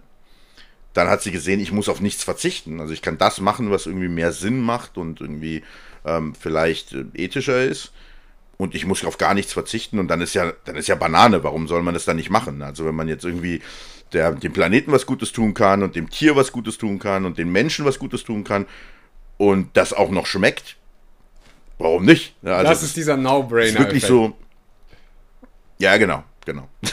Daran erinnere ich mich auch noch. Da war ich, ich war das erste Mal in Österreich Burger essen und ich, ich weiß nicht, wie es für dich sein musste oder wie es für dich war in 2005, ähm, weil ich wurde vegan pff, sechs Jahre, so 2016. Da war im Supermarkt mhm. vielleicht ein Sojajoghurt von der Marke, die du gerade angesprochen hast und vielleicht eine Sojamilch aber kein mhm. irgendwie, keine, kein Fleischersatz, kein veganer Käse, gar nichts. Und als ich dann das erste Mal in Wien war und dann einen veganen Burger gegessen habe, der so richtig gut geschmeckt hat, ich weiß nicht, ob es Beyond Meat war oder ich, ich weiß nicht, welche, mhm. welche, es war aber so ein Burger, der einfach mhm. saftig geschmeckt hat, wie ein richtiger Burger. Und mhm. ich oh wow. So, und dann hat es Klick gemacht von allen Seiten. Wie du es gerade besprochen hast. Ich glaube, wenn man an diesen Moment kommt, dann ja, gehst du auch äh, nicht mehr zurück, weil, weil du dann so checkst, okay, ich kann mich, ja, ich kann alle Mikronährstoffe abdecken, alle Makronährstoffe abdecken. Ethisch ist es sinnvoller, für die Umwelt ist es besser und dann schmeckt es auch noch mal mindestens genauso gut, wenn nicht sogar, ja, ich würde sogar behaupten, durch die vegane Ernährung habe ich Lebensmittel gefunden, von denen ich vorher noch nie was gehört habe. So. Ja, absolut. Das war bei mir genauso. Also ähm, das ist auch das, das nächste äh, Beispiel für so eine ähm, ähm, für so eine Fehleinschätzung, die man hat. Man denkt ja, okay, jetzt esse ich ja diese ganzen Sachen nicht mehr. Das ist ja Eier und Milch und das alles. Dann bin ich ja total eingeschränkt. Aber dann vergisst man, dass all, wenn man alles zusammennimmt, was man äh, regelmäßig isst, dann ist das ein mikroskopisch kleiner Bestandteil von den Optionen, die da draußen eigentlich existieren. Also alleine schon essbare Pflanzen, also äh, Gemüse und Obst und solche Sachen. Ich glaube, da gibt es irgendwie mehrere hunderttausend Optionen. Und sagen wir mal ehrlich, regelmäßig essen tun wir vielleicht ein Dutzend davon oder so, mhm. Ähm, mhm. die wir wirklich regelmäßig auf dem Teller haben. Das heißt, es gibt da draußen viel, viel mehr Sachen, die wir noch, die die meisten Leute noch nie probiert haben. Und dementsprechend, das war bei mir genauso, als ich dann nachher vegan war, habe ich einen Haufen Sachen probiert, die ich vorher noch nie probiert hatte. Und muss definitiv sagen, dass ich mich heute viel vielseitiger ernähre als ich das vorher gemacht habe. Ähm, das ist besonders ähm, relevant bei, also ich ich war ja zu dem Zeitpunkt schon lange äh, Kraftsportler und wenn man sich halt anguckt, wie sich Bodybuilder und Kraftsportler und selbst irgendwie so Pumper, die jetzt gar keine Wettkämpfe machen oder so, selbst die versuchen das ja dann auch so gut wie möglich zu machen und machen dann das nach, was irgendwie die Profis machen. Wenn man sich dann anguckt, wie man sich wirklich ernährt, das ist mega einseitig. Ja, dann siehst du die Leute halt mit ihren Tupperboxen und dann ist da immer irgendwie Reis, Huhn und Brokkoli, Reis, Huhn und Brokkoli und die essen ja die ganze Zeit das Gleiche. Und, und wenn man das dann nimmt und dann sich irgendwie anguckt, wie man sich ernähren kann, wenn man einfach, ne, dadurch, dass man ja dann vegan wird, auch gezwungen ist, sich wirklich mal alle Optionen anzugucken und alle Packungen mal umzudrehen und zu gucken, was man da auch überhaupt isst, das macht so viel Positives mit der Art, wie man sich ernährt. Also ich habe auch zum Beispiel gemerkt, dass ich einfach angefangen habe, meine Form wurde immer besser, nachdem ich vegan geworden bin. Und es gab keinen objektiven Grund dafür. Ich habe weder Diät gemacht, ich habe ich hab mir nicht mal Mühe gegeben, in irgendeiner Art und Weise mich besser zu ernähren. Was ist passiert? Ich habe einfach mal geguckt, was ich da überhaupt esse. Und das führt ja alleine, das führt ja schon dazu, dass du automatisch bessere Entscheidungen triffst. Mhm. Und dann ist es auch so, wenn du ähm, unterwegs bist, ist es ja dann oft auch so, dass du halt nicht überall vegane Optionen findest, was das natürlich dann schon ein bisschen unbequemer macht, als wenn du einfach überall an jeder äh, Imbissbude einfach dir irgendwas reinschrauben kannst. Aber damit einhergehen tut natürlich, also mit diesem Unbequem geht auch einher, dass man dann halt sich selber zu Hause was macht und was eigenes dabei hat, anstatt dass man dann halt unterwegs sich was holt. Ähm, und das führt dann automatisch natürlich dazu auch, dass man sich besser ernährt, weil wenn du dir zu Hause was machst, machst du dir ja keinen Dreck und nimmst das dann mit, sondern du machst dir was Vernünftiges zu essen und nimmst das dann mit. Ähm, und also das macht einfach unglaublich viel Positives, was man nicht hätte, wenn man einfach quasi so diesen, diesen Trott, in dem man drin ist, wo man dann, wenn man ehrlich ist, wirklich mehr oder weniger so im Wochenrhythmus oder Monatsrhythmus immer wieder die gleichen Sachen ist, wenn man da mal ausbricht und einfach was Neues ausprobiert. Das, mhm. das macht naja, heute, heutzutage ist es ja schon aus. fast so, egal wo du mit deinen Jungs oder mit deinen Mädels hingehst, die vielleicht nicht vegan sind, da hast du also fast immer eine vegane Option heutzutage. Ähm, ja. Wenn du jetzt, also da gibt es ja äh, ich kann, glaube ich, alle großen Fastfood-Ketten aufzählen und bei jeder gibt es irgendwas Veganes, wenn nicht sogar irgendwie einen veganen Burger oder mhm. vegane Nuggets, sonst was. Ähm, so viel, so viel dazu. Ich weiß, dass ganz, ganz viele ähm, die Fra sich gewünscht hätten, ähm, mit dir über Game Changers zu sprechen. Gerade die Leute, die die Doku gesehen haben.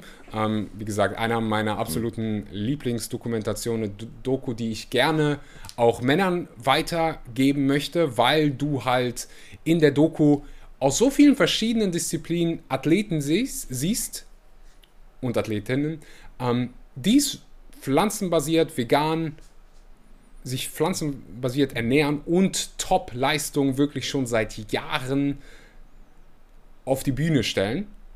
Und ähm, vielleicht nimm uns mit, wie, wie kam das überhaupt in dein Leben? Also hat James Cameron dich einfach angerufen und gesagt, hey Patrick, du. Ähm, oder ja, nimm, nimm, uns gerne mal mit. Ich meine, ja. vorher hattest du ja schon, ja. du hast gesagt, 2006 ähm, wurdest du vegetarisch, nicht wahr?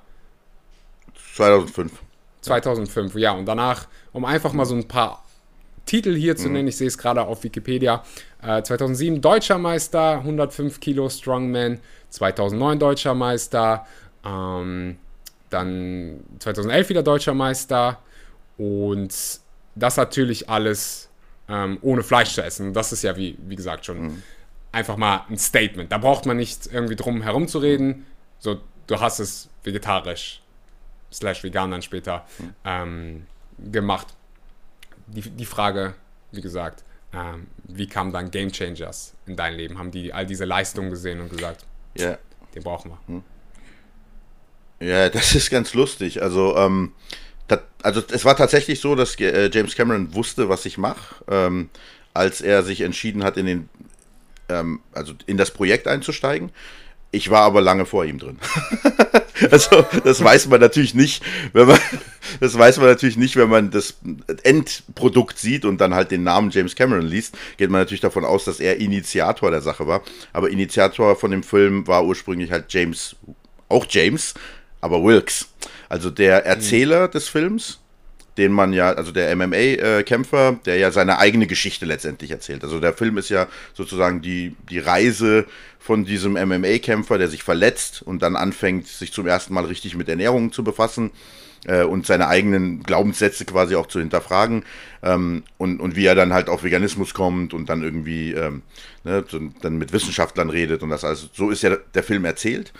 Und so hat der Film auch angefangen. Also James Wilkes äh, hat das ursprünglich als One-Man-Project gemacht. Und zwar viele Jahre bevor der Film rauskam. Also das erste Mal kontaktiert hat mich James 2012. Da war er, also er ist ungefähr zu der gleichen Zeit vegan geworden wie ich, äh, 2011 rum. Und ähm, hat mich dann quasi ein Jahr später kontaktiert. Und er hatte damals schon die Idee, halt diesen Film zu machen. Aber das war einfach nur eine One-Man-Show. Das heißt, das erste Mal, als er mich äh, besucht hat, war das er und eine Kamera. Und mehr war da nicht. Wir haben dann zusammen trainiert, er hat das Ganze aufgenommen und ähm, dann hat er mit mir ein Interview geführt.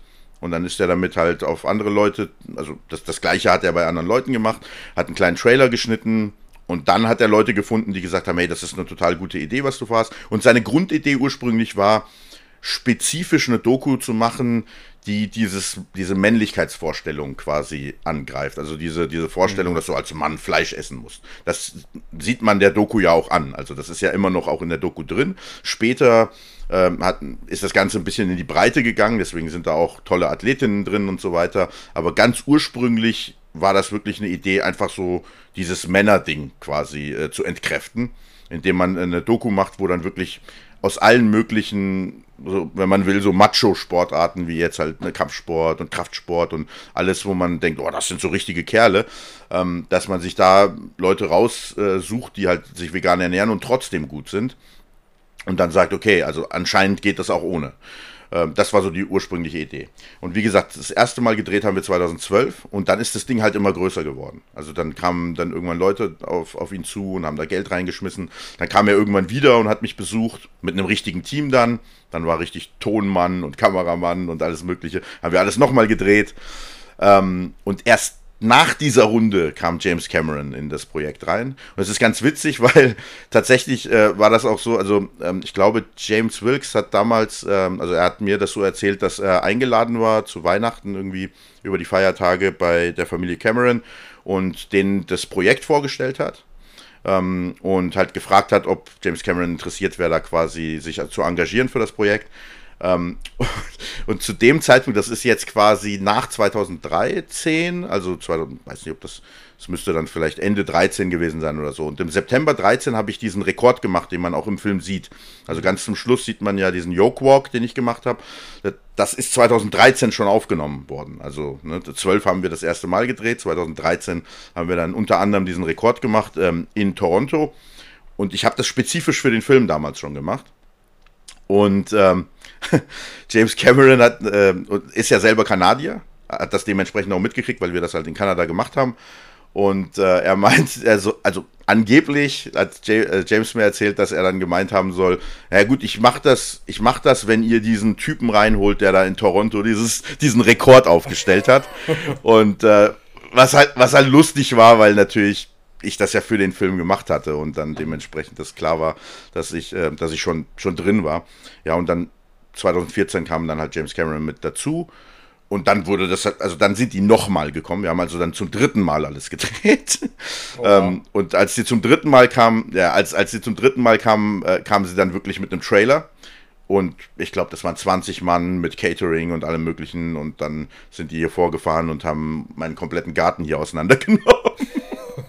das sind dann die äh, finalen ja, Aufnahmen, So, die man dann im Film gesehen hat.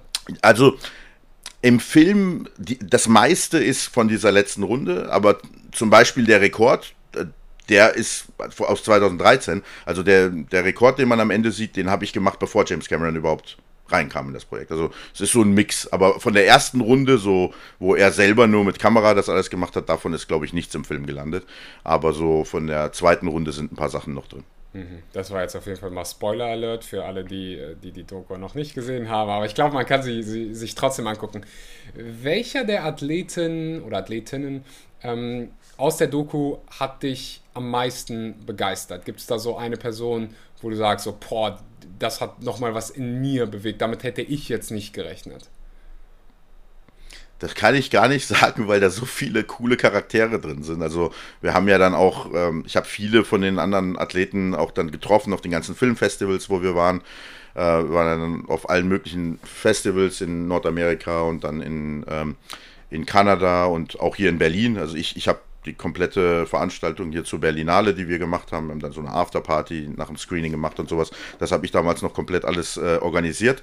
Das war auch lustig. Hatte ich vorher noch nie gemacht, sowas. Es war auch eine Erfahrung. ja, ähm, und da habe ich natürlich viele von den anderen Athleten auch getroffen. Also das sind wirklich ganz viele richtig coole Charaktere dabei. Deswegen, also ich könnte jetzt gar nicht sagen, wer mich da am meisten beeindruckt hat.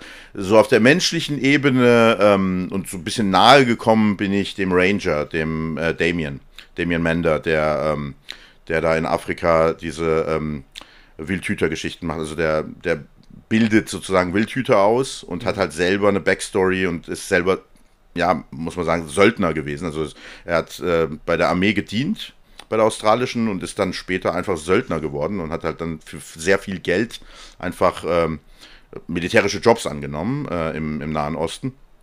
Äh, was dann natürlich, das macht natürlich auch was mit einem. Und er ist halt dann irgendwann auch an den Punkt gekommen, wo er gesagt hat, ey, ich, das ist nicht das, wie ich mein Leben führen will. Ich will irgendwie was, was machen, wo ich das Gefühl habe, das ist sinnvoll und ich mache irgendwie was Positives, was man natürlich auch verstehen kann. Und äh, das hat ihn dann zu dieser Geschichte gebracht, wo er, ich glaube, er war in Simbabwe und hat dann diese Wildhüter, die dort waren, kennengelernt und auch gesehen, mit was für einer Übermacht die da das teilweise zu tun haben. Ne? Also weil so irgendwie Elfenbeinhandel und sowas, da ist mhm. viel Geld im Spiel und so weiter. Und als Wildhüter, also da sterben halt auch regelmäßig Leute. Und ähm, er hatte natürlich die Skills, diese Leute äh, zu trainieren und diesen Leuten dann äh, einfach was, was von dem, was er vorher dann halt für mehr destruktive Zwecke sozusagen äh, benutzt hat, einfach in, in, äh, in Schutz und in, ähm, in etwas äh, rein zu, reinlaufen zu lassen, das wirklich mehr Gutes hinterlässt, als wenn man jetzt äh, einfach nur, ich meine, natürlich versucht man ähm, bei militärischen Sachen dann auch das Richtige zu tun, aber effektiv ist es halt so, wenn du Söldner bist, dann kriegst du einen Auftrag und dann machst du das halt. Ähm, das ist vielleicht nicht immer das, was du dann selber auch äh, irgendwie privat, privat ähm, äh, für eine Entscheidung treffen würdest. Mhm. Das sind einfach Aufträge und ähm, und so hatte er eben die Möglichkeit, und er hatte zu dem Zeitpunkt auch schon sehr viel Geld gemacht, also das erzählt er ja auch im Film, und hatte auch den Luxus, dass er quasi selber persönlich ähm, genug Geld hatte, um zu überleben. Und wollte einfach was Sinnvolles machen und hat dann angefangen, diese ähm, Ranger auszubilden. Er macht das ja immer noch, hat dann auch eine Organisation gegründet und den habe ich ähm, auf Sundance, als wir unsere Weltpremiere hatten, getroffen und das ist ein super interessanter Typ, also mit halt natürlich, ne, wenn man die ganze Backstory kennt, mit seiner äh, sehr auch von Gewalt geprägten ähm, Vergangenheit, also auch in, äh, also seine Lebensgeschichte hat mich halt auch sehr berührt, muss ich sagen. Ähm, mhm weil ich auf anderen Ebenen eben auch als Kind schon äh, sehr viel natürlich mit Krieg und mit Gewalt äh, zu tun hatte ähm, und dementsprechend auch so ein bisschen Erfahrung habe, so was das psychisch mit einem auch macht. Mhm. Ähm, ja, und das war vielleicht, also wenn ich jetzt sagen müsste, wem ich mich irgendwie nahe gefühlt habe, dann wäre das Damien. Mhm. Das ist ja wirklich auch ein ganz toller Typ. Ähm, aber ich, die Athleten waren alle cool. Und, und wenn es um den Unterhaltungsfaktor geht, dann, dann lande ich nicht bei einem Athleten, sondern, obwohl einer, einer der Athleten, der, der Coach von James, der, ähm, der ähm, ich glaube, es ist ein Nahkampfcoach gewesen, ähm, hieß der Louis? Ähm, Lou, Lou hieß der.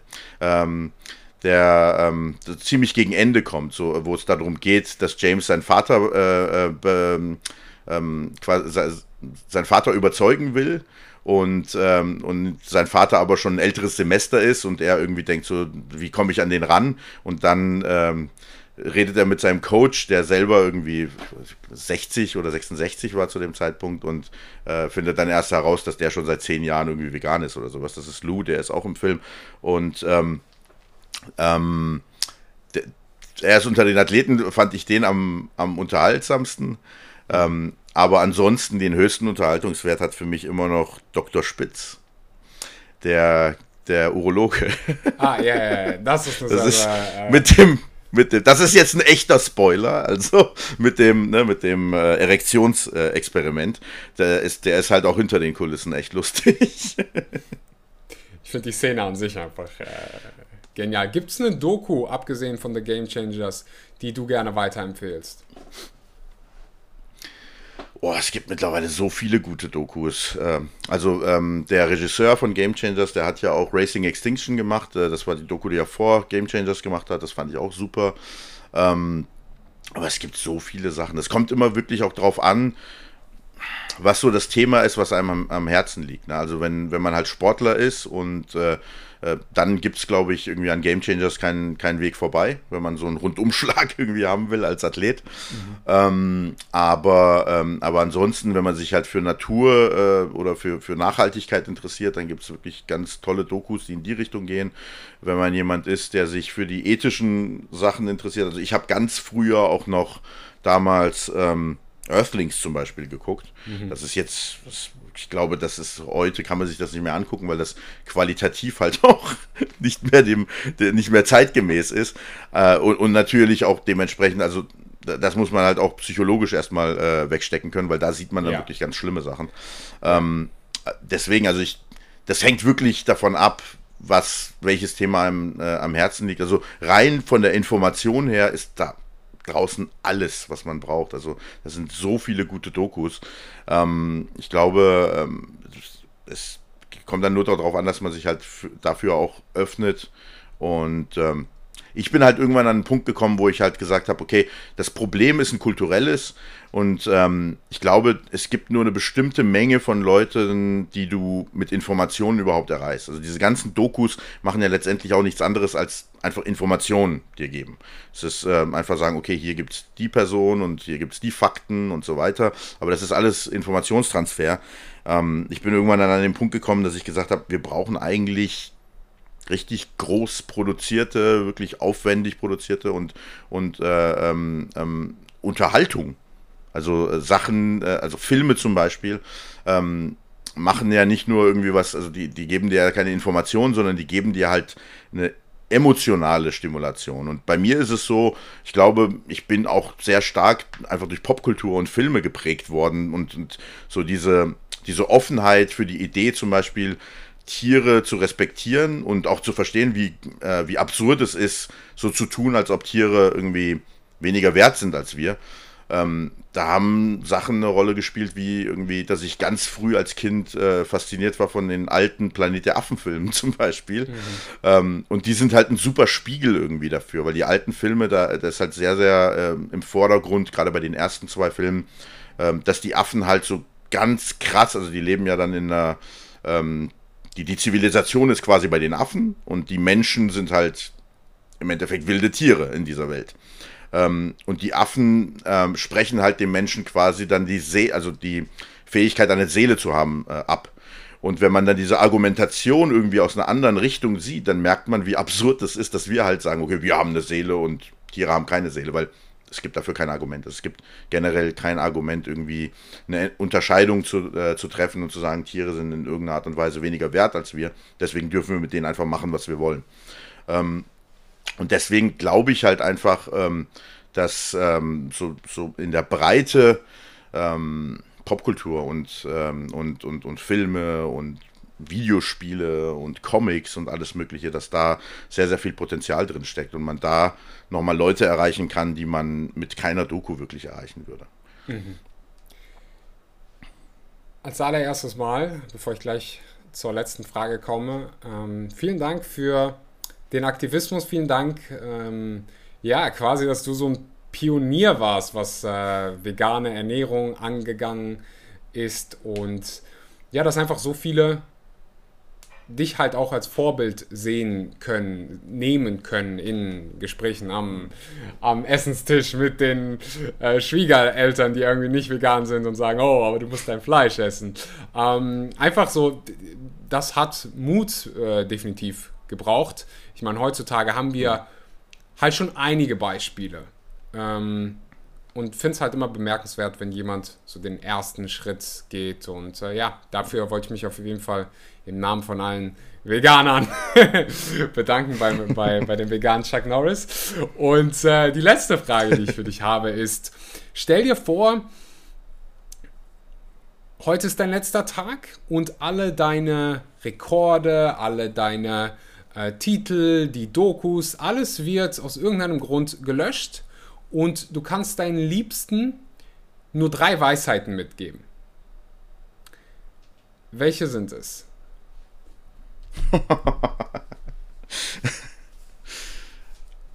ja, Im Grunde genommen ist es eine. Ich glaube, es ist letztendlich eine, auf die es wirklich ankommt. Wenn ich länger nachdenken würde, fallen mir bestimmt auch noch zwei andere ein. Aber ich glaube, die wichtigste ist, ähm, ähm, also wenn es eine Sache gibt, die ich halt hinterlassen würde, ist, dass man selbst als Individuum relevant ist.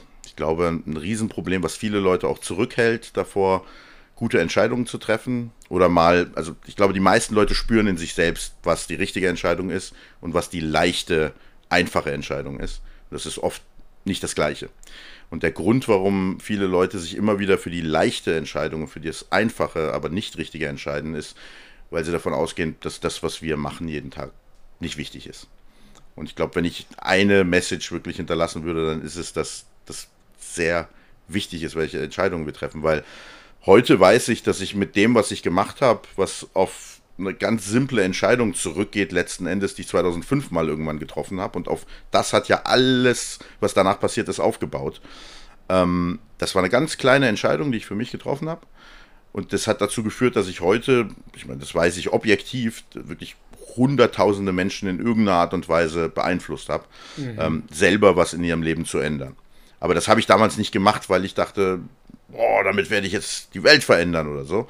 Sondern ich habe einfach nur gedacht, ich will irgendwie jetzt in diesem Beispiel mal das Richtige tun.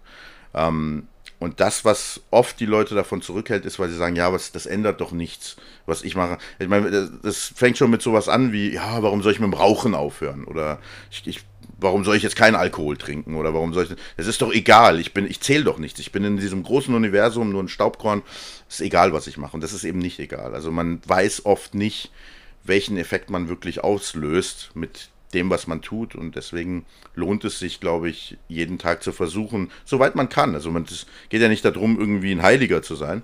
Aber wenn man es kann äh, und vegan zu sein zum Beispiel ist was das ist total einfach. Ähm, und damit kann man so viel irgendwie positive äh, Effekte erzielen. Und wenn man das kann, dann warum nicht? Das ist die Message. Warum nicht? Schöner hätte ich den ähm, Podcast nicht beenden können. Äh, Patrick, vielen Dank für deine Zeit. Ich, äh, ja, es gibt so viele Sachen, mit denen ich, über die ich mit dir sprechen könnte. Ich glaube, das hier hätte äh, dreieinhalb Stunden gehen können. Gerade auch so, als du mir erzählt hast, dass du Psychologe bist, weil ich so, oh wow, ähm, weil das auch so eine riesen Passion von mir ist. Aber ja, mich ähm, 7 Uhr, langsam wird es auch Zeit äh, zum, zum Abendessen und ich kann mir vorstellen, du, du hm. isst immer noch so viel, oder? Nee, ich, ich, ich darf nicht. Also ich esse immer noch zu, zu viel. Zu viel auf jeden Fall. Aber aber ich, das ist nicht mehr das gleiche wie damals. Also ähm, ich habe natürlich nicht mehr das gleiche Trainingspensum und ähm, auch nicht die gleichen Ziele. Ähm, und ich möchte halt auch nicht jetzt im Alltag, äh, ohne Wettkämpfe zu machen, mit 140 Kilo rumrennen, was das Spitzengewicht war, was ich da mal oh, hatte. Oh, wow. dementsprechend, ich esse schon weniger, aber ich esse definitiv immer noch zu viel. Meistens. Deswegen mache ich immer regelmäßig Diäten, damit ich mich wieder in so eine Form bringe, wo ich mich dann wieder wohlfühle. Mhm. Ansonsten esse ich meistens mehr, als ich sollte. Das Ganze kann man auch, äh, also wenn jemand hier ist, der mal so sehen will, ha, wie ist Patrick denn, ähm, dann also wie ist er und wie ist er. Äh, das Ganze kann man sich unter anderem auf YouTube angucken. Da gibt es so ein paar Full Day of Eatings. Ähm, Finde ich mega interessant. Äh, auf Instagram bist du vertreten. Äh, alle Links zu deinen Kanälen verlinke ich unten, ähm, zu deinen Büchern. Und ja, Patrick, ich freue mich, dich irgendwann äh, so zu sehen und vielleicht nochmal über äh, Psychologie zu sprechen. Und ja, falls du die Episode bis hierhin gehört hast, dann teile sie gerne auf Social Media, tag Patrick, tag mich, damit wir persönlich Danke sagen können. Und in diesem Sinne, einen wunderbaren guten Morgen, guten Mittag oder guten Abend und bis zum nächsten Mal. Ciao, ciao.